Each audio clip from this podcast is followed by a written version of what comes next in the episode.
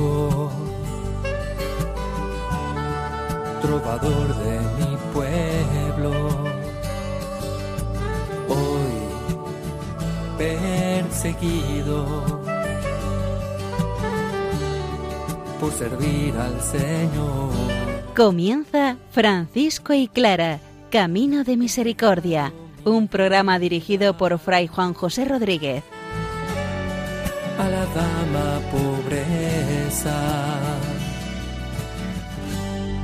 Para poder estar más cerca de Dios. Yo, Clara,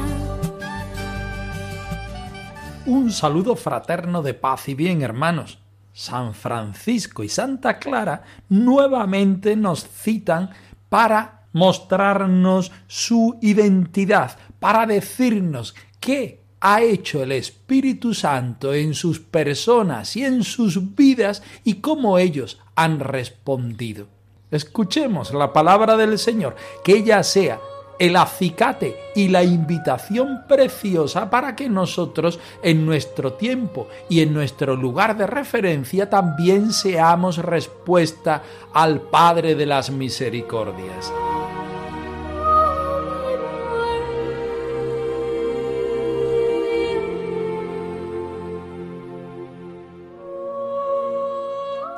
Del Evangelio según San Marcos.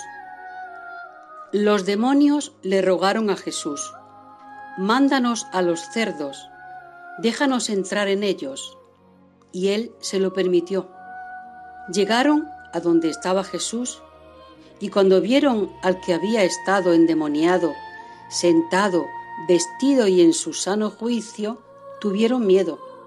Mientras subía Jesús a la barca, el que había estado endemoniado le rogaba que le permitiera acompañarlo.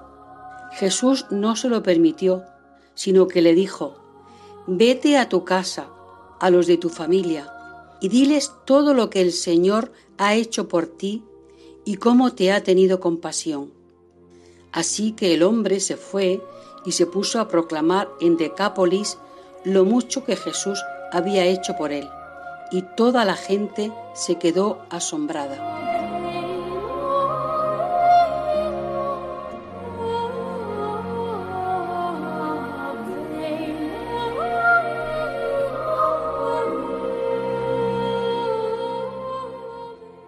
Nos encontramos en el capítulo 5 del Evangelio de San Marcos.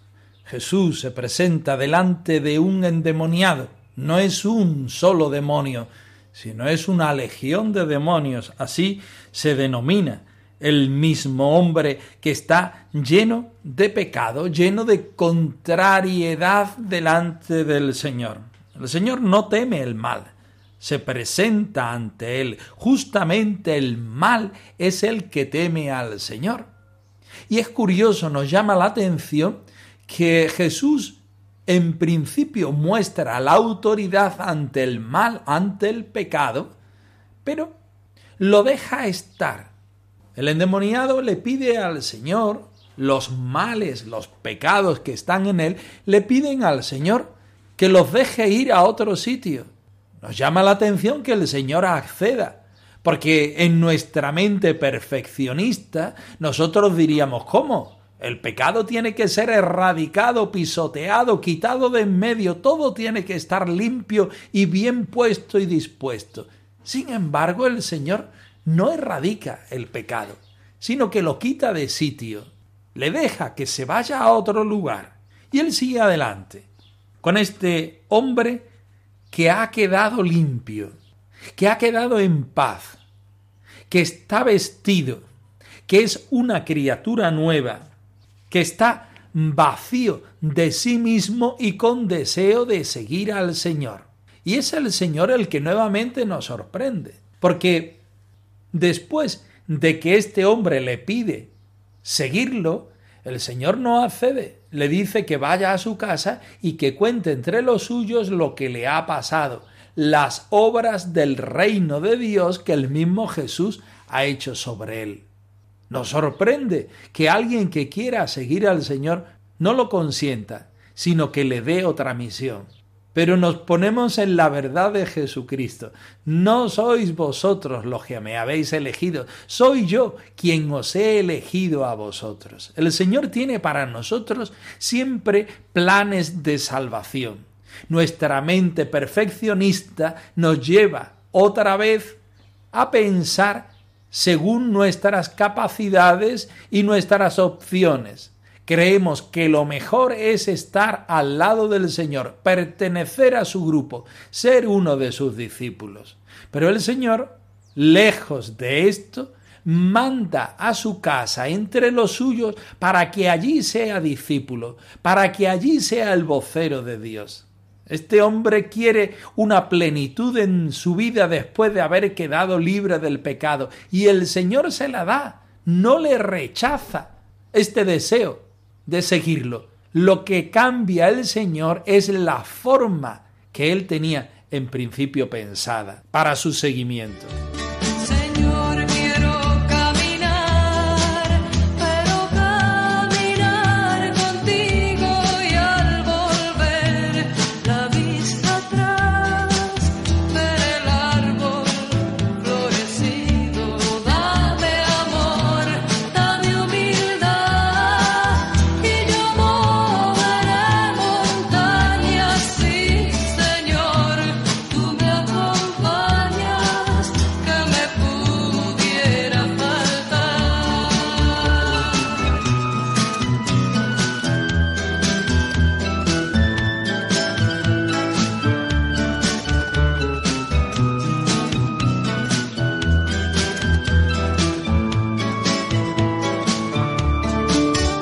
Terminamos en este momento el estudio del final del capítulo 18 de la primera vida de Celano, en los puntos 49 y 50. Francisco conoce a sus hermanos grandemente.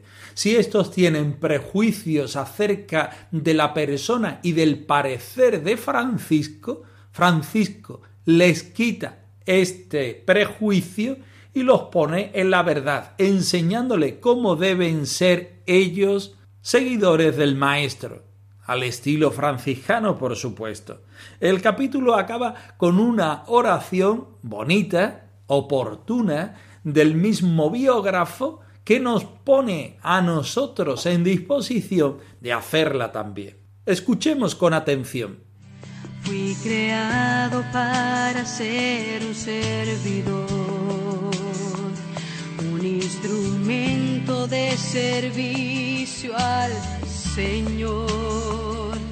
No nací para obtener ni adquirir, fui creado para dar y servir. En muchas ocasiones conoció lo recóndito de los corazones.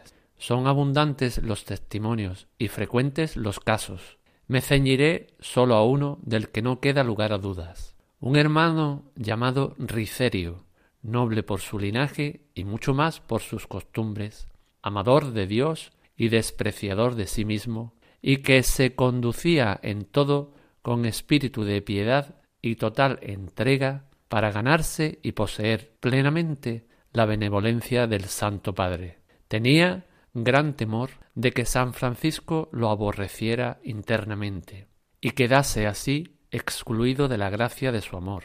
Pensaba este hermano, muy timorato, que quien era amado de San Francisco con íntimo amor había de merecer también el divino favor, y, por el contrario, quien no lo hallase benévolo y propicio, incurriría en la ira del Supremo Juez. Pensaba estas cosas en su interior, y frecuentemente se las repetía a sí mismo en el secreto de su corazón, sin que manifestara a nadie sus razonamientos. Mas como cierto día estuviese el bienaventurado padre orando en la celdilla y se acercase allí el hermano turbado por su idea fija, conoció el santo de Dios su llegada y lo que revolvía en la mente. Al instante lo hizo llamar y le animó Hijo, no te turbe ninguna tentación, ni pensamiento alguno te atormente, porque tú me eres muy querido, y has de saber que entre los que estimo particularmente, eres digno de mi afecto y familiaridad.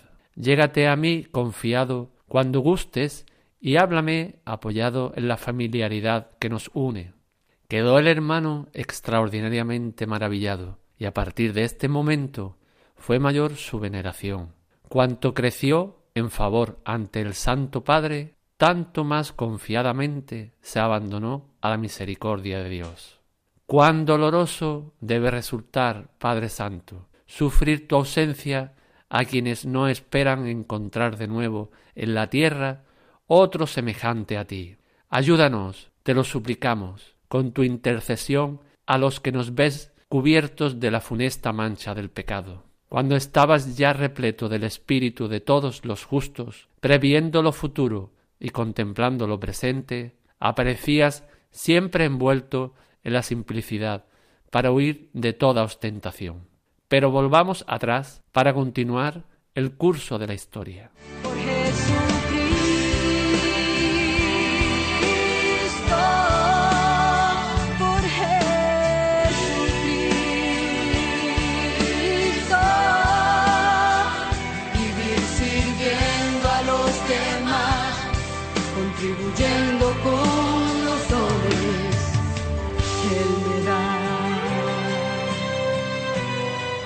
San Francisco conocía el corazón, lo íntimo de cada uno de sus hermanos. Son muy abundantes los testimonios y frecuentes los casos, pero aquí Celano nos cita como muestra un botón, el caso del hermano Riferio, que era de noble linaje y mucho más de costumbre, pero tenía un problema. El hermano, siendo amador de Dios y despreciador de sí mismo, se conducía en todo con de piedad y total entrega para ganarse y poseer plenamente el bien de Francisco. Pensaba este hermano, muy tímido, con mucho miedo, que quien era amado de San Francisco con amor íntimo había de merecer también el divino favor.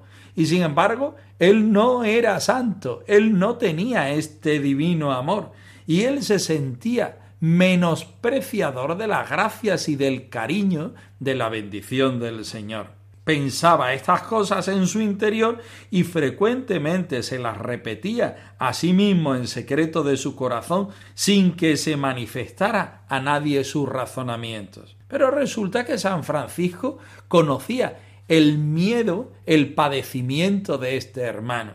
Sabía de su turbación, sabía de su idea fija, Sabía lo que pasaba por su mente, por su vida y por su corazón, y lo hizo llamar y le animó Hijo, que no te turbe ninguna tentación, ni pensamiento alguno te atormente, porque tú me eres muy querido, y has de saber que entre los que estimo particularmente, tú eres digno de mi afecto y de mi familiaridad. Llégate a mí confiado cuando gustes y háblame apoyado de la familiaridad que nos une. Este hermano Riferio quedó grandemente en paz y maravillado a partir de ese momento fue mayor la veneración hacia el santo. Nunca fue abandonado de la misericordia de Dios. Relacionamos la palabra de Dios con este acontecimiento de la vida de San Francisco. Aquel endemoniado curado quería seguir al Señor y el Señor lo acogió, pero lo acogió de forma distinta como él pensaba. Este hermano Riferio tenía un prejuicio sobre sí mismo, y San Francisco le hizo ver que su prejuicio solamente era eso, un prejuicio, que él estaba llamado al seguimiento del Señor tal como deseaba, pero de forma distinta a como él había pensado, para ser seguidor de Francisco, para ser seguidor de Jesucristo, previamente no debemos ser santos, sino todo lo contrario, justamente porque necesitamos la bendición del Señor, justamente porque necesitamos religarnos con Él, justamente porque nuestra vida necesita de la santidad del Señor, nos unimos a Él, sentimos su llamada y caminamos sus mismos pasos. Tú eres mi bien, mi único bien, por quien tengo la dicha de ver la verdad como es.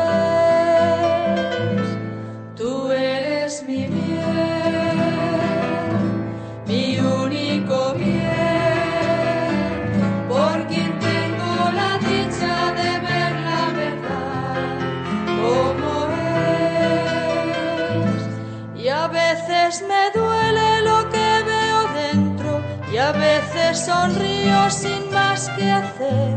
Pero tú me quieres, por eso yo puedo quererme también. Tú eres mi bien, mi único bien,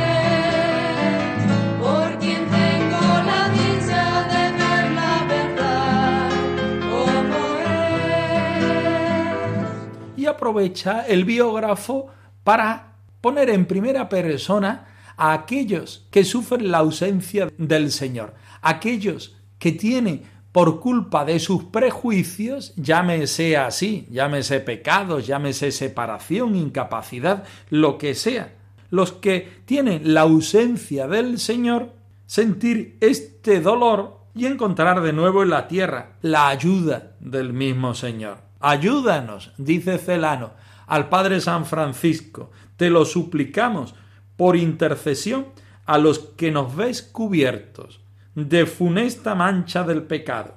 Y así, sintiéndonos amados y sintiéndonos perdonados por el Señor, nosotros seamos capaces de, teniendo la amistad de San Francisco, seguir franciscanamente los pasos del Maestro. Toda una invitación a la santidad, utilizando la intercesión del Santo de Asís. Toda una llamada al optimismo, a la bondad, a ponernos en el camino de la sencillez siguiendo a Jesucristo. San Francisco no aborreció a aquel hermano porque era pecador. Y eso lo hace porque es Jesucristo el que le invita a hacerlo, el que le sirve de ejemplo para hacerlo. También nosotros nos vemos en nuestro momento de aquí y ahora, no a mirar nuestros pecados en el deseo de seguir al Señor.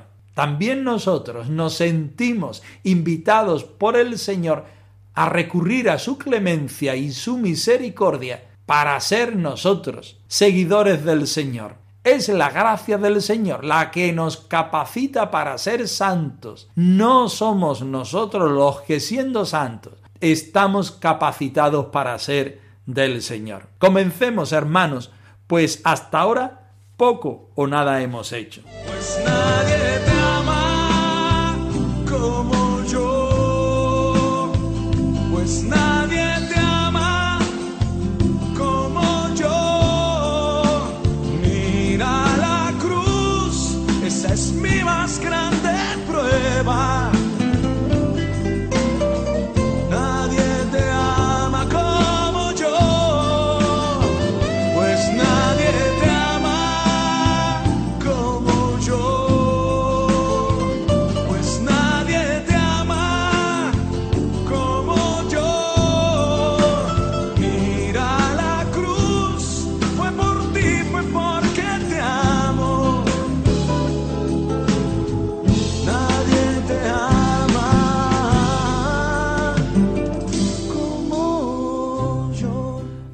El capítulo 6 de la biografía Me llamo Clara de Asís de Gadi Bosch Pons, una clarisa francesa que nos invita a meternos nosotros en el relato, a sentir la llamada de Clara en nuestra misma vida y en nuestra historia vocacional. Hoy vemos cómo Jacobo de Vitri se siente invitado por el mismo Señor a reconocer en la vida de los hermanos menores, de las hermanas pobres, es decir, de los franciscanos y de las clarisas, un seguimiento oportuno para las huellas de Jesucristo. Escuchemos confiadamente. Orar es ejercer el amor. Amar es ejercer el servicio. Servir es ejercer la vida. Recuerdo con emoción las palabras de Jacobo de Vitri hacia el año 1216, cuando se dirigía a Génova y pasó por Perusa. Impresionado al ver cómo vivíamos, escribió Pero hallé también un motivo de consuelo en aquellas regiones.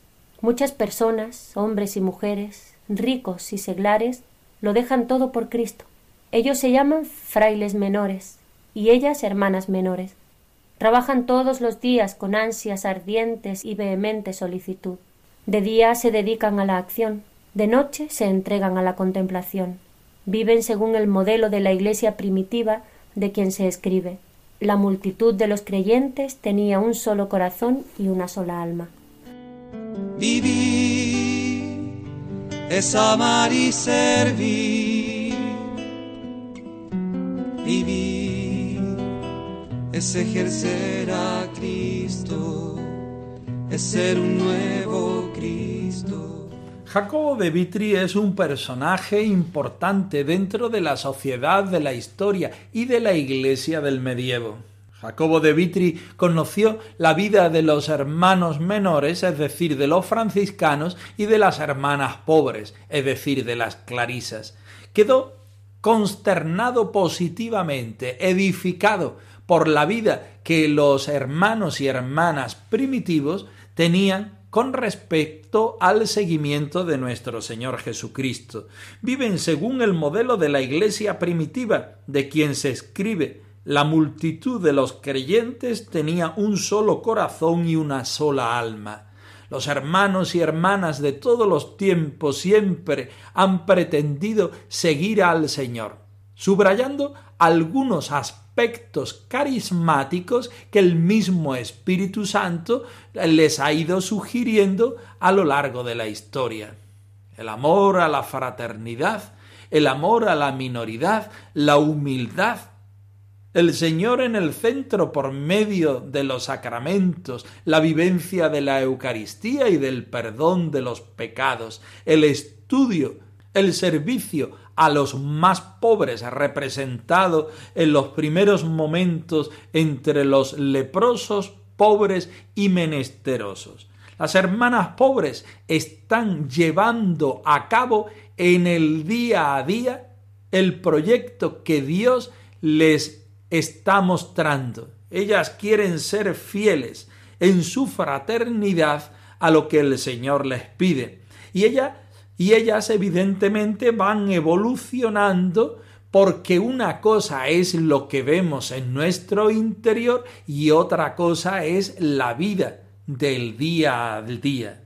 Aquellas mujeres querían responder santamente al Señor, al estilo de Francisco de Asís y los primeros hermanos. Las hermanas, viviendo recluidas cada vez más en San Damián, quieren ser testigo de Jesucristo pobre y crucificado. Jesucristo también en su nacimiento, Jesucristo entre los pobres. Y hubo quien en aquella época, lo mismo que hoy, se encontró con el Señor mirando el rostro de las hermanas. Allí también, dijo Jacobo de Vitri, personas, hombres y mujeres, ricos y seglares, que lo dejaron todo por Cristo. Ellos se llaman frailes menores y ellas hermanas pobres. Trabajan todos los días con ansias, ardientes y vehemente solicitud para hacer presente el reino de Dios. Ellos lo hicieron en su tiempo. Ahora nos toca a nosotros reproducir esta vida, este estilo carismático dentro de la Iglesia. Volvemos a la frase quizá de las preferidas entre los fieles de Francisco. Comencemos, hermanos, pues hasta ahora poco o nada hemos hecho. Bendito Señor, porque me creaste.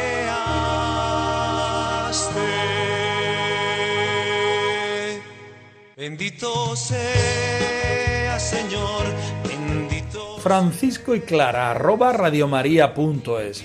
Os dejamos en la dirección de nuestro correo electrónico por si queréis poneros en contacto con nosotros en algún momento. Nosotros nos despedimos, no sin antes ofreceros la bendición del Señor resucitado al más puro estilo franciscano. Que el Señor os conceda la paz y el bien, hermanos. Por servir al Señor. Han escuchado en Radio María Francisco y Clara, Camino de Misericordia, un programa dirigido por Fray Juan José Rodríguez. a la dama pobreza para poder estar más cerca de Dios.